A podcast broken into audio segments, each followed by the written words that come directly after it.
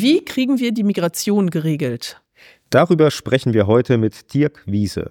Dirk ist der stellvertretende Vorsitzende der SPD-Bundestagsfraktion und für Innenpolitik zuständig. Ihr erfahrt, warum wir überhaupt so viel über Migration reden, was die Bundesregierung konkret tut und wie wir Migration regeln, ohne unsere Werte zu verraten. Viel Spaß bei der neuen Lage der Fraktion.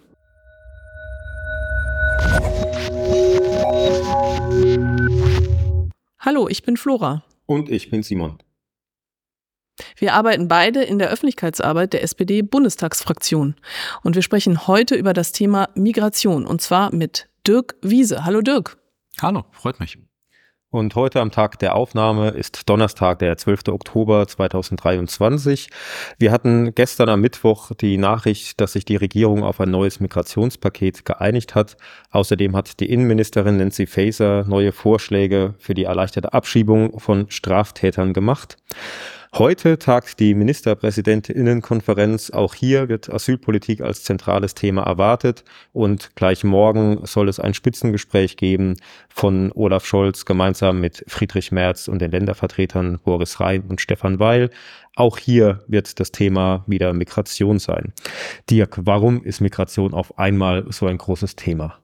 Ich glaube, Migration war in den vergangenen Jahren immer ein wichtiges Thema, was uns im Land beschäftigt hat. Gerade auch 2015, wo wir sehr, sehr viele Menschen ähm, aufgenommen haben hier im Land mit einer großen Hilfsbereitschaft. Wir hatten allerdings natürlich in den Corona-Jahren ähm, Rückgänge bei den Menschen, die zu uns gekommen sind. Wir sind aber jetzt in einer Situation, wo wir auf der einen Seite durch den völkerrechtswidrigen russischen Angriffskrieg über eine Million Menschen aus der Ukraine bei uns im Land aufgenommen haben, die hier Schutz suchen, die Wohnungen suchen, deren Kinder in die Kitas wollen wollen, in die Schulen gehen wollen. Und auf der anderen Seite haben wir Stand heute ungefähr 250, 260.000 Menschen aus anderen Ländern, die zu uns kommen, aus den unterschiedlichsten Gründen. Wir rechnen bis zum Jahresende mit 380.000 bis 400.000. Das ist tatsächlich eine Steigerung in dem Bereich zu den vergangenen Jahren. Und das zusammengenommen führt gerade zu einer herausfordernden Situation für die Städte und Gemeinden, für die Landkreise. Und darum ist das Thema gerade vor Ort bei Bürgermeistern, bei Landräten etwas, was vielen Sorge bereitet begleitet, weil sie natürlich merken, dass die hohen Zahlen einfach auch zu Schwierigkeiten vor Ort führen. Und darum ist es momentan ein Thema, was diskutiert wird, was von vielen Bürgerinnen und Bürgern diskutiert wird und wo die Menschen auch Lösungen erwarten.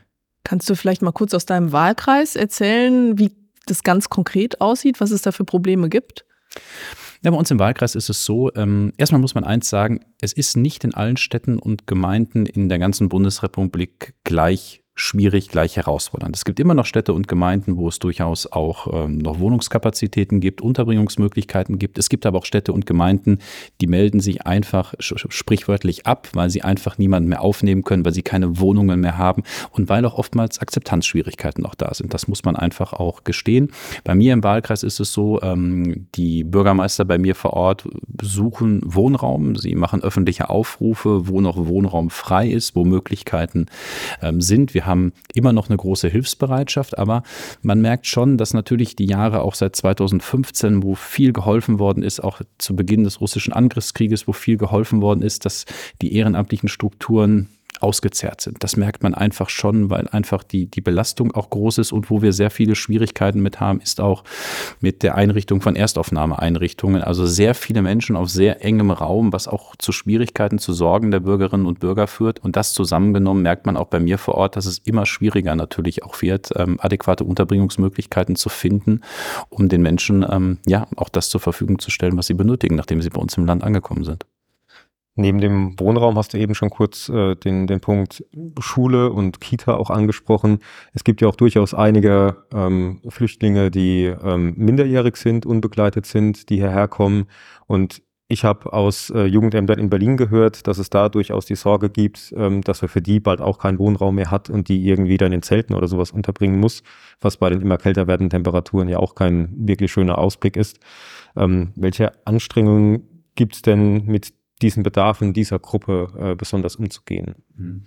Die Beschreibung ist absolut richtig und hieran sieht man ja, dass eigentlich mehrere Probleme zusammenkommen. Wir haben auf der anderen Seite Wohnungsknappheit, das aber unabhängig von der Situation der Menschen, die natürlich auch zu uns kommen. Aber dadurch, dass natürlich so viele jetzt auch zu uns kommen, verschärft sich die Situation einfach nochmal. Und dadurch, dass ja auch die Bautätigkeit bei uns im Land faktisch eingebrochen ist, ist das von heute auf morgen nicht adäquat zu lösen. Und darum wird wieder darüber nachgedacht, Unterbringungsmöglichkeiten zu schaffen. Es gibt erste Kommunen, die ähm, stellen auch wieder Turnhallen zur Verfügung, was ich sehr skeptisch sehe, weil wir das das in früheren Zeiten schon gemerkt haben, wenn die Sportangebote in der Kommune nicht mehr zur Verfügung stehen, wenn der Breitensport nicht mehr Möglichkeiten hat, äh, die Angebote auszuführen, das sorgt auch für Unzufriedenheit. Und ja, darum müssen wir immer wieder gucken, wie können wir es jetzt hinbekommen, Migration, illegale Migration zu begrenzen, um den Kommunen Möglichkeiten geben, dann adäquate Unterkünfte auch zu schaffen, weil das ist eine Herausforderung. Und hier in Berlin ist es ja auch so. Äh, hier in Berlin wird vieles dadurch aufgefangen, dass wir riesige Unterkünfte aufbauen im ehemaligen Flughafen ähm, äh, Tegel. Ich fahre immer mit der Bahn, ich fliege nicht, da muss ich mir überlegen, Tegel ist das da oben. So, da wird das jetzt aufgenommen. Aber das ist natürlich, und da hast du vollkommen recht, jetzt gerade wenn die kalte Jahreszeit kommt, höchst schwierig. Jetzt wurde ja gerade ein Migrationspaket vereinbart äh, in der Bundesregierung. Wie soll das denn jetzt konkret helfen? Wir sind auf mehreren Ebenen unterwegs, das muss man sagen. Und das, was wir jetzt am gestrigen Mittwoch auf den Weg gebracht haben, was jetzt in die Ressortabstimmung geht, was am 25.10. das Bundeskabinett erreichen soll und dann natürlich auch den Deutschen Bundestag und dann beginnen wir mit unser, unseren Beratungen, resultiert aus der Ministerpräsidentenkonferenz im Mai. Schon damals war die Lage herausfordernd für die Kommunen und schon damals haben wir genau die Punkte diskutiert und damals ist vereinbart worden, dass wir gemeinsam mit den Ländern nach Maßnahmen schauen, die in der jetzigen Situation helfen können, illegale Migration Situation einzudämmen, auch Rückführung für diejenigen, die keine Bleibeperspektive haben, besser ähm, zu vollziehen. Und das sind sozusagen aus diesen Gesprächen im Mai jetzt die Ergebnisse. Und da sind Punkte drin, die sind ähm, richtig. Ich will mal zwei Beispiele geben. Auf der einen Seite die Verlängerung des Abschiebegewahrsams von 10 auf 28 Tage. Das hört sich erstmal sehr hart an. Und äh, da gibt es auch kritische Stimmen gegenüber. Aber es ist in der Vergangenheit oft so gewesen, dass wenn jemand ähm, abgeschoben werden sollte und und ähm, er in Abschiebegewahrsam genommen worden ist, manchmal es in diesen zehn Tagen nicht möglich gewesen ist, das letzte Dokument, das letzte Passersatzpapier zu beschaffen von den Botschaften aus den Ländern, wohin er zurückgeführt werden sollte. Und das war dann manchmal diese Situation, dass dieser Zeitraum von zehn Tagen zu knapp gewesen ist und am elften Tag musste man den wieder rauslassen und dann ist er untergetaucht. Und das sorgt natürlich für, auch für Verdruss bei den Bürgerinnen und Bürgern. Und darum haben die Länder gesagt, egal ob es SPD-Innenminister sind oder CDU-Innenminister, wir brauchen da eine gewisse mehr Spielraum, um diese Rückführungen da auch möglich zu machen. Und von daher ist das, glaube ich, eine, eine, sehr richtige Entscheidung, die auf den Weg gebracht wird. Und ein anderer Punkt, der auch für Diskussionen sorgt, der aber auch richtig ist, wenn jemand abgeschoben werden soll, dann wird er natürlich aufgegriffen und oftmals befindet er sich auch noch in einer Erstaufnahmeeinrichtung oder in einer Gemeinschaftsunterkunft. Und bisher war es so gewesen, die Behörden, die die Abschiebung vollzogen haben, durften nur in das Zimmer von ihm reingehen. Das heißt, wenn der aber die gesehen hat und der hat sich in der Einrichtung versteckt, vielleicht in einem anderen Zimmer, dann durfte man das Zimmer nicht betreten. Und auch daran ist die Abschiebung gescheitert. Und das sind so kleine Punkte, glaube ich, die sind jetzt richtig, dass wir die anpacken. Und das ist ungefähr auch Teil dieses Migrationspakets, jedenfalls auf der Bundesebene. Über Europa und was die Länder auch noch besser machen können, sprechen wir ja im Laufe des Podcasts noch. Genau, da kommen wir dann noch dazu. Also jetzt in dem Paket ähm, sind sozusagen die, die erleichterten und beschleunigten Abschiebemöglichkeiten so der zentrale Bestandteil, richtig? Die sind mit da drin. Wir haben in einem letzten Paket, was wir schon auf den Weg gebracht haben, schon die Beschleunigung der Asylverfahren auf den Weg gebracht. Wir müssen auch noch mal bei den Asylgerichtsverfahren genau hinschauen aus meiner Sicht, weil ich will ein Beispiel geben. Ähm, wenn jemand ähm, ein Asylverfahren abgeschlossen hat und ähm, es steht fest, der hat keinen Anspruch auf Asyl, wir sind in einem Rechtsstaat, er kann dagegen klagen vom Verwaltungsgericht. So ein Klageverfahren ist in Rheinland-Pfalz nach vier Monaten beendet mit einer rechtskräftigen Entscheidung. In Brandenburg brauchen die Gerichte 39 Monate. Und das zeigt auch, wie an vielen Stellen auch auf der Landesebene noch Möglichkeiten da sind, wie wir auch gerade die Verfahren beschleunigen, was ja auch im Interesse der Menschen ist, die lange Zeit in einem Fenster der Unsicherheit sind und nicht wissen, was sie machen können. Und auch da müssen wir, glaube ich, anpacken. Und das ist ja auch Teil letztendlich der Beschlüsse, die gestern jetzt auf den Weg gebracht worden sind und die auch richtig sind. Aber, und das will ich auch sagen, der zweite Teil des Pakets, der gestern auf den Weg gebracht worden ist, der ist genauso wichtig. Die Menschen, die hier sind, die eine Bleibeperspektive haben, die sollen so früh wie möglich die Möglichkeit haben, anfangen zu arbeiten. Und das halte ich für richtig, weil die Arbeitsaufnahme ist gelebte Integration. Wir haben das bei den Gastarbeitern in den 70er Jahren gesehen, die hier hingekommen worden sind. Die haben die Sprache viel einfacher gelernt auf der Arbeit. Und wir haben so viele offene Stellen bei uns im Land, dass wir ganz klar gesagt haben, wir wollen für diejenigen, die eine Perspektive haben, ganz klar sagen, ihr dürft schneller arbeiten, ihr dürft euch einen Job suchen. Und das ist, glaube ich, auch etwas, was zu mehr Akzeptanz bei den Bürgerinnen und Bürgern draußen führt, dass gesagt wird, guckt mal, die können jetzt die Möglichkeit haben, eine Ausbildung zu machen, einen Job anzunehmen und die verdienen mit ihrer eigenen Hände Arbeit Geld. Und das ist genauso wichtig in diesem Paket. Was genau soll sich verändern? Naja, bisher ist es tatsächlich so, dass eigentlich ähm, schon jetzt im Gesetz eigentlich faktisch drin stand, nach drei Monaten kann jemand eigentlich eine Arbeitsstelle suchen. Aber es war in der Gesetzgebung auch unter Horst Seehofer dann so gewesen, ah ja, aber wenn du in einer Gemeinschaftsunterkunft bist, dann geht das 18 Monate lang nicht. Aber da der faktisch keine Möglichkeit hatte, da rauszukommen oder eine Wohnung zu finden, war das eigentlich so ein Zirkelschluss. Er hatte gar keine Möglichkeit, faktisch einen Arbeitsplatz zu finden, obwohl er vielleicht Möglichkeiten gehabt hat. Und darum sagen wir eigentlich ganz klar, wir wollen für diejenigen, die eine Bleibeperspektive haben, so früh wie möglich die Möglichkeit schaffen, einen Arbeitsplatz zu finden, Geld zu verdienen. Und ehrlicherweise, das muss man immer wieder in der ganzen Debatte sagen, weil die manchmal auch eine Schieflage kriegt. Wir brauchen ja Zuwanderung. Wir werden die Fachkräfte- und Arbeitskräftelücke bei uns im Land ohne Zuwanderung nicht schließen. Wenn wir das nicht hinbekommen, gefährden wir auch den wirtschaftlichen Wohlstand bei uns im Land.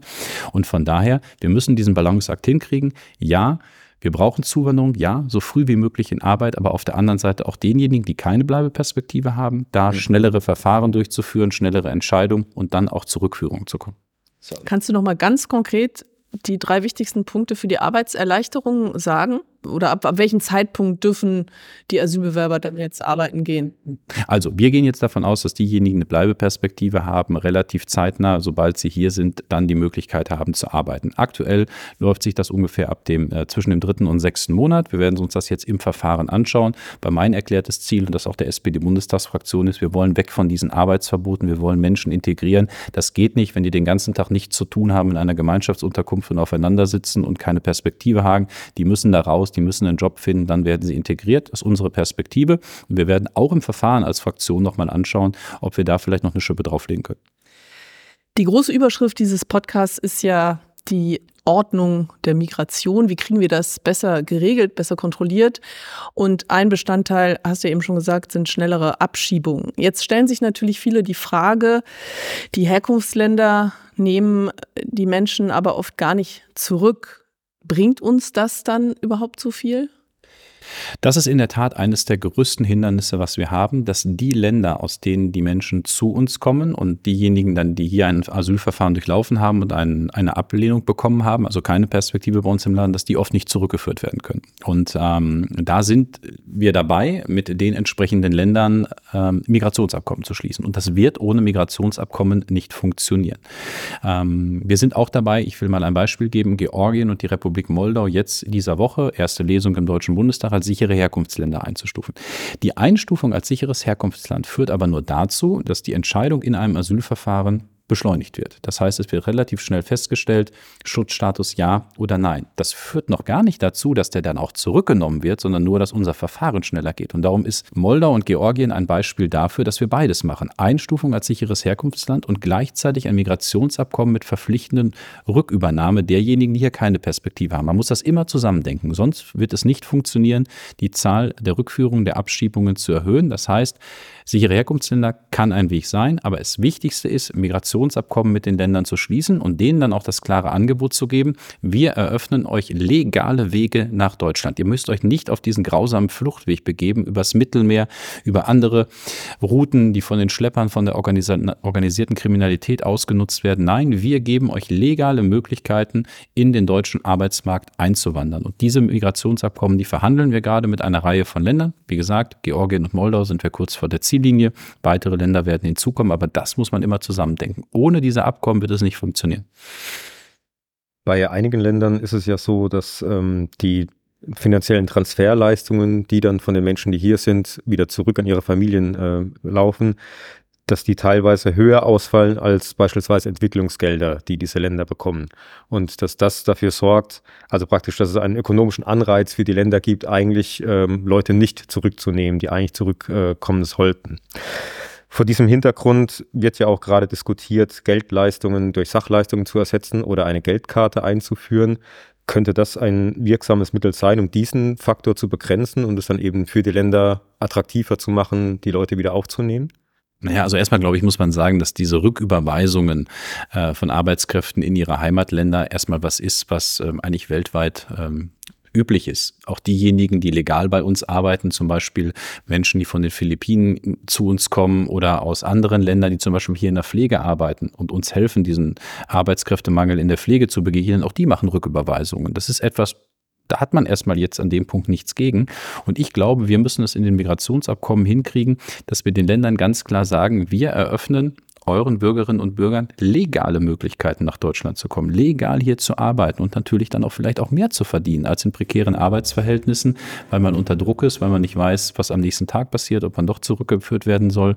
Und das, glaube ich, sind wir dabei, in den Verhandlungen den Ländern auch klar zu machen. Es ist ein Mehrwert, hier einen vernünftigen Rechtsrahmen zu haben. Wir brauchen legale Zuwanderung, aber die, die keine bleibende Perspektive haben, dann auch zurücknehmen. Und ja, dann wird es auch Rücküberweisungen geben. Das ist etwas, da würde ich jetzt die Debatte gar nicht drauf verengen. Und auch das Thema der Sachleistungen, das ist eine Debatte, die ist auch etwas, ja, die ist etwas schräg, weil die Länder und damit auch die Städte und Gemeinden haben schon heute die Möglichkeiten, auf Sachleistungen umzustellen. Das geht. Das können sie jetzt nach geltendem Recht schon machen. Viele Städte und Gemeinden machen es aber deswegen nicht, weil es einen zu hohen bürokratischen Aufwand hat und weil es zu kompliziert ist. Das ist ja die Wahrheit. Zum Beispiel der CDU-Oberbürgermeister von Essen hat gerade erst gesagt, wir werden nicht auf Sachleistungen umstellen, weil wir das administrativ nicht hinbekommen. Ob man jetzt die Möglichkeit einer Geldkarte eröffnet, da bin ich jetzt offen, da kann man drüber reden. Das müssen jetzt die Gespräche mit den Bundesländern ergeben. Wichtig ist natürlich dann, wenn man diese zusätzlich, zusätzliche Option schafft, dass sie dann auch umsetzbar ist. Das ist ja das Entscheidende. Und da hapert es natürlich auch manchmal in dem einen oder anderen Bundesland, dann solche Sachen zu eröffnen. Aber wie gesagt, Sachleistungen können die Länder heute schon machen. Wenn sie davon Gebrauch machen möchten, dann sollen sie es tun. Aber wie gesagt, ich höre immer wieder von den Städten und Gemeinden, es ist in der Umsetzung sehr schwierig. Ich würde gerne nochmal auf das Thema sichere Herkunftsländer zu sprechen kommen. Du hast ja gesagt, Moldau, Georgien ist jetzt sozusagen in der Pipeline. Welche Länder sollten deiner Meinung nach auch als sichere Herkunftsländer eingestuft werden? Also wir führen seit langem darüber die Debatte, welche Länder zusätzlich als sichere Herkunftsländer eingestuft werden sind. Es gibt immer wieder die Diskussion über die Länder ähm, im nordafrikanischen Raum, ob die eingestuft werden können. Das muss man sich sehr genau anschauen, weil natürlich in den Ländern schon ein hohes Maß an politischer Verfolgung ist und auch Minderheitenrechte ähm, in einer sehr, sehr schwierigen Situation sind, will ich sagen. Also von daher, das ist im nordafrikanischen Raum eine Diskussion, die muss man in Ruhe führen, auch unter Abwägung der Lageeinschätzung des Auswärtigen Amtes. Wo man hinschauen kann, ist äh, mit Indien, mit denen wir ja auch ein Migrationsabkommen haben, dass wir Indien als sicheres Herkunftsland einstufen. Ähm, das halte ich schon für sinnvoll. Es gibt die Diskussionen ähm, über Armenien, äh, das zu machen. Da muss man allerdings auch sagen, die Situation in Armenien ist durch die aktuelle Krisensituation in Bergkarabach eine andere als vor zwei Jahren. Also da muss man auch genau hinschauen. Wir sind mit den Ländern in Zentralasien dabei, Migrationsabkommen zu verhandeln. Das kann auch sinnvoll sein. Wichtig ist mir immer eins zu betonen, weil das geht in der Debatte ein bisschen durcheinander.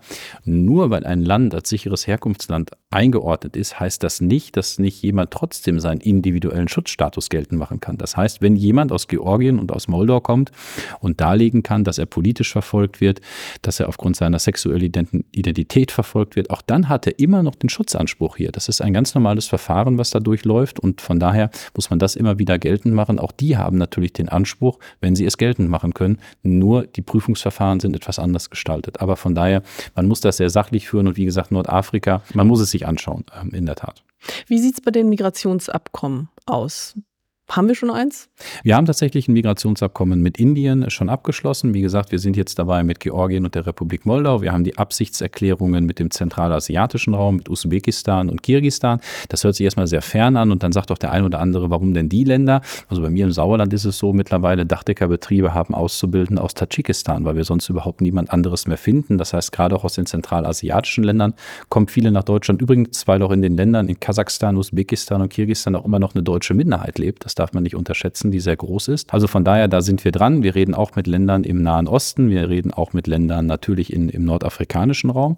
Aber die Länder wissen natürlich auch, äh, in welcher Verhandlungsposition sie auch sind. Und das macht das führt dazu einfach, dass es nicht von heute auf morgen gelingt, wir aber wirklich mit Nachdruck dabei sind. Kommen wir mal zur europäischen Ebene. Ähm, da gibt es ja das gemeinsame europäische Asylsystem, GEAS. Und äh, da gab es vor kurzem einen, einen Durchbruch. Da soll jetzt wirklich vorangehen. Was genau wurde denn da erreicht? Also erstmal ist die grundsätzliche Einigung der Mitgliedstaaten mit Ausnahme von Ungarn, Polen, die da äh, gegengestimmt haben, aus anderen Gründen, äh, extrem wichtig, weil wir haben jahrelang, auch zu Zeiten der Großen Koalition, auch als Deutschland die Ratspräsidentschaft hatte unter Horst Seehofer, es nicht hinbekommen, die Mitgliedstaaten zu einer gemeinsamen Reform an einen Tisch zu bringen. Und das haben wir jetzt geschafft. Und ich glaube, das ist ein Zeichen europäischer Handlungsfähigkeit. Da gibt es noch viele Fragen im Detail, die man sich genau anschauen muss. Und auch wir haben auch ein paar Punkte, die wir sicherlich, wenn wir alleine entscheiden könnten, auch etwas anders verhandelt hätten. Aber die Kunst ist es halt auf dieser europäischen Ebene, eine Mehrheit der Mitgliedstaaten hinter sich zu bringen. Und das ist jetzt gelungen, auch durch den Einsatz von Bundeskanzler Olaf Scholz und insbesondere auch Nancy Faeser. Und wir haben jetzt eine einheitliche Position der Mitgliedstaaten, mit dem wir jetzt in die Verhandlungen Verhandlungen, in die Trilogverhandlungen mit dem Europäischen Parlament einsteigen. Ich glaube, dass es gelingen kann, bis Jahresende, spätestens Jahresanfang 24 zu einer Gesamteinigung zu kommen. Die, die positive Einstellung bei mir überwiegt, obwohl es auch noch ein ordentlich weiter Weg wird und der wird auch noch ein bisschen steinig. Aber wichtig ist es tatsächlich, vor den Europawahlen zum Abschluss zu kommen. Kannst du unseren äh, ZuhörerInnen, die jetzt nicht ganz so tief in der Materie äh, stecken, so wie du, nochmal erklären, warum die europäische Ebene so wichtig ist bei dem Thema. Ja, wir brauchen innerhalb der europäischen Ebene eine Einigung deshalb, weil wir diese Flüchtlingssituation in Europa und auch die steigenden Zahlen nicht als einzelner Nationalstaat handeln können. Wir sehen eigentlich, wenn wir uns Europa anschauen, mit den 27 Mitgliedstaaten und die Zahl der Flüchtlinge anschauen, die zu uns kommen, wenn wir die alle fair auf alle 27 Länder verteilen würden, dann würden wir diese Herausforderung schaffen. Es sind aber einige wenige Länder, die natürlich sehr belastet sind. Ähm, darunter zählt ungefähr Deutschland, das ist nur die Niederlande, das ist auch Frankreich und natürlich auch die Länder, wo die Flüchtlinge ankommen, insbesondere natürlich auch Griechenland und Italien. Und für uns ist es tatsächlich wichtig, dass wir es hinbekommen, dass wir in Europa wieder die Verfahren, den Verfahren zur Geltung verhelfen. Weil momentan kommen tatsächlich sehr viele Menschen in Italien an und die müssten eigentlich nach geltendem Recht in Italien einen Asylantrag stellen. Aber die werden halt oftmals durchgewunken und kommen dann in Deutschland an. Das zeigt, dass das System in der derzeitigen Form nicht funktioniert. Und darum sagen wir ganz klar auf der europäischen Ebene, wir wollen, wenn die Menschen europäischen Boden betreten, dann soll direkt an der Grenze sozusagen auf europäischem Boden das Verfahren, das Asylverfahren durchgeführt werden und da direkt eine Entscheidung getroffen werden, ob jemand eine Perspektive hat oder ob er keine Perspektive hat. Und das ist etwas, was, glaube ich, sehr wichtig ist. Wir werden dann einen stärkeren Fokus auch auf den EU-Außengrenzschutz richten. Das ist, ähm, das ist notwendig, weil wenn wir offene Grenzen in einem Binnenmarkt haben wollen, dann müssen wir an der Außengrenze Kontrollen machen. Und äh, es ist im ureigensten Interesse natürlich auch von Ländern zu wissen, wer kommt hier hin. Das hat auch Sicherheitsgründe, was wir in den vergangenen Jahren ja auch schon gesehen haben, wo nicht alle, die hier hingekommen sind und das nur in friedfertiger Absicht getan haben. Und wir müssen natürlich gleichzeitig die Frage stellen, was passiert mit denjenigen Menschen, die dann in den Asylzentren eine Prüfung durchlaufen haben, bei denen festgestellt wird, du hast eine Perspektive, du darfst hier bleiben, wie werden die dann innerhalb Europas verteilt? Das sind jetzt die entscheidenden Punkte und diese Punkte werden jetzt mit den mit den Kolleginnen und Kollegen im Europäischen Parlament. Das machen ja bei uns auch Katharina Barley, Birgit Zippel, die von der SPD letztendlich die Verhandlungen auch führen, dass wir da zu vernünftigen Ergebnissen kommen, relativ zeitnah. Jetzt gibt es ja an dem aktuellen Stand auch relativ viel und heftige Kritik, auch gerade aus menschenrechtlicher Sicht. Die Vorwürfe reichen davon, dass die Asylstandards deutlich abgesenkt werden, dass AsylbewerberInnen äh, wie Kriminelle behandelt werden, bis hin zu ähm, dem Bild, dass, dass wir bald Kinder in Gefängnisse stecken. Wie siehst du diese Kritik? Wie gerechtfertigt ist die? Und wenn man die sieht, wäre es am Schluss dann trotzdem wichtig, dem Kompromiss zuzustimmen, selbst wenn man diese Punkte äh, kritisch sieht, weil wie die Alternative wäre, weiß man dann auch nicht.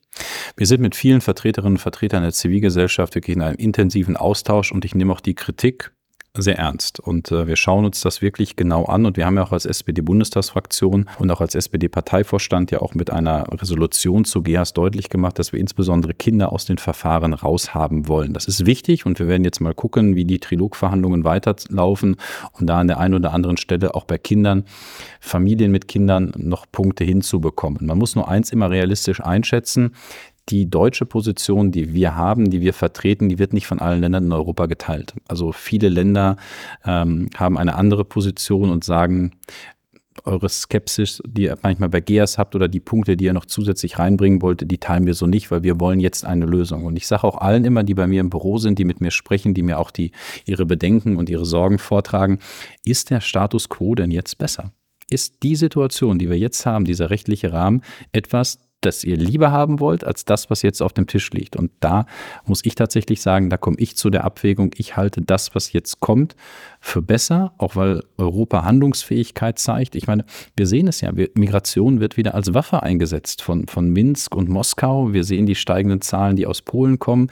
Das heißt, wir sind da in einer Situation, wo, glaube ich, es fatal wäre, wenn Europa hier keine Handlungsfähigkeit zeigt. Ich glaube, da würden diejenigen, die uns nichts Gutes wollen, äh, würden sich darüber freuen und wir hätten nichts gewonnen. Und darum glaube ich, ja, wir gucken bei allen Details hin, wir nehmen die Kritik ernst, aber am Ende ist es, glaube ich, sehr, sehr wichtig, dass Europa hier zu einer Haltung kommt. Zu dem aktuellen Zustand gehört ja auch die Situation im Mittelmeer.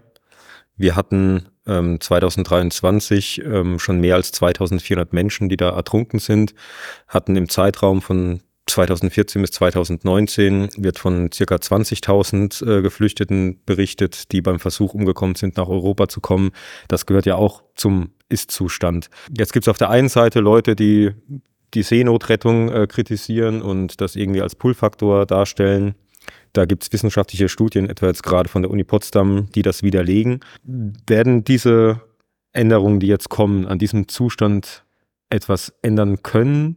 Oder was müssen wir da irgendwie tun, um da auch das Leiden irgendwie reduzieren zu können? Wenn du mir einen Punkt gestattest hier im Podcast, den würde ich gerne nochmal unterstreichen. Äh, wir unterliegen, glaube ich, einer riesengroßen Fehleinschätzung in der deutschen Debatte über das Ausmaß von Pull-Faktoren.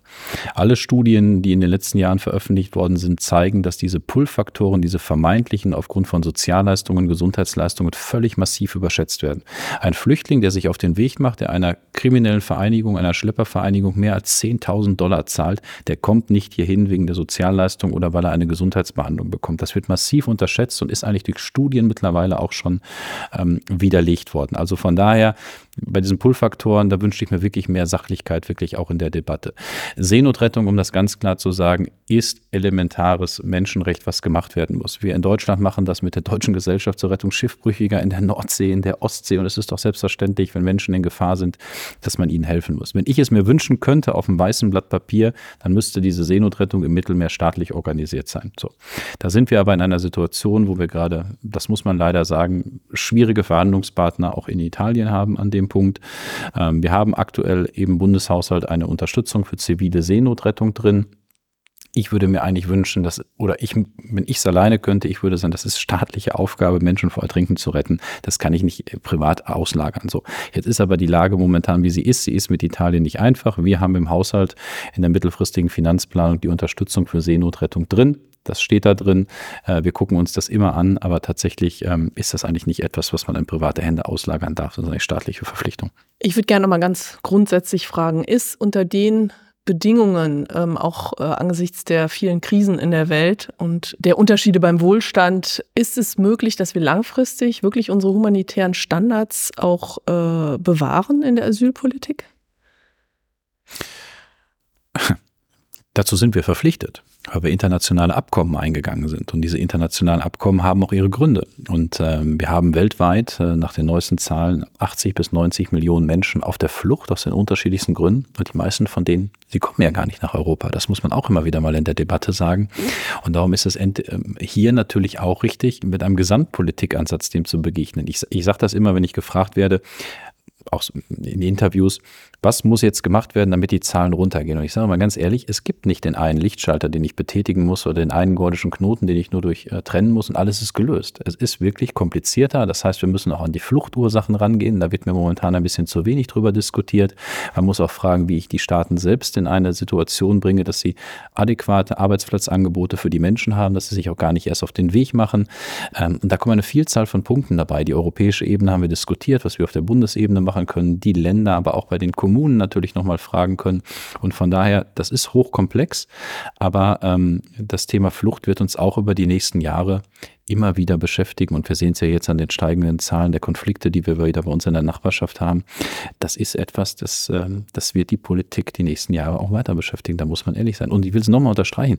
Und auf der anderen Seite brauchen wir ja Zuwanderung. Wir brauchen Menschen aus anderen Ländern, die zu uns kommen, äh, die hier arbeiten bei uns, ähm, die natürlich dann auch eine Möglichkeit finden, für ihre Familie ein neues Leben zu beginnen. Das heißt, wir müssen diesen Balanceakt hinkriegen. Auf der einen Seite Steuerung und Ordnung und eine Begrenzung der illegalen Migration und auf der anderen Seite aber weltoffen bleiben für für Zuwanderung, weil wenn wir die Diskussion so führen, wie CDU, CSU sie in den letzten Wochen geführt hat, dann werden wir äh, ehrlicherweise, werden sie alle Fachkräfte, die wir brauchen, einen riesengroßen Bogen um dieses Land machen. Ja, dann kommen wir jetzt schon zum Ende, also aus unserer Sicht schon, aber du hast äh, noch andere Termine heute. Wir hätten auch noch ein bisschen länger mit dir gesprochen, aber ähm, toll, dass es geklappt hat. Eine letzte Frage. Morgen Abend gibt's ja das Treffen ähm, zwischen Olaf Scholz, Friedrich Merz ähm, und den beiden Ministerpräsidenten. Was erwartest du dir von diesem Treffen? Also ganz offen gesprochen, ähm, ich glaube, es ist richtig, hier auch das Gespräch mit der größten Oppositionspartei zu suchen. Jetzt ist es so, die Äußerungen, die Friedrich Merz in den vergangenen Wochen und Monaten getan hat, ähm, die bereiten einem schon etwas Sorge, muss man sagen. Und sie sind ja auch in der CDU sehr kritisch äh, gesehen worden. Von daher, ich will es mal so sagen, es ist gut, dass das Gespräch stattfindet. Es ist aber auch gut, dass Ministerpräsidenten der Union mit am Tisch sitzen. Vielen Dank, dass du hier teilgenommen hast und unseren Fragen ähm, zu viele Antworten gegeben hast. Wir danken außerdem Sophia für die Technik heute und ASK, die das weiter bearbeiten. Vielen Dank auch den ZuhörerInnen. Ähm, schön, dass ihr dabei wart. Wenn ihr es noch nicht gemacht habt, abonniert gerne unseren Kanal, teilt den, bewertet den und empfehlt uns weiter. Mehr von uns, von der SPD-Fraktion im Bundestag, gibt es auch auf allen gängigen Social-Media-Plattformen. Seit dieser Woche auch auf Blue Sky. Und da könnt ihr uns gerne weitere Fragen schreiben oder Anregungen für weitere Folgen. Bis dahin, macht's gut. Bis zum nächsten Mal. Tschüss. Ciao.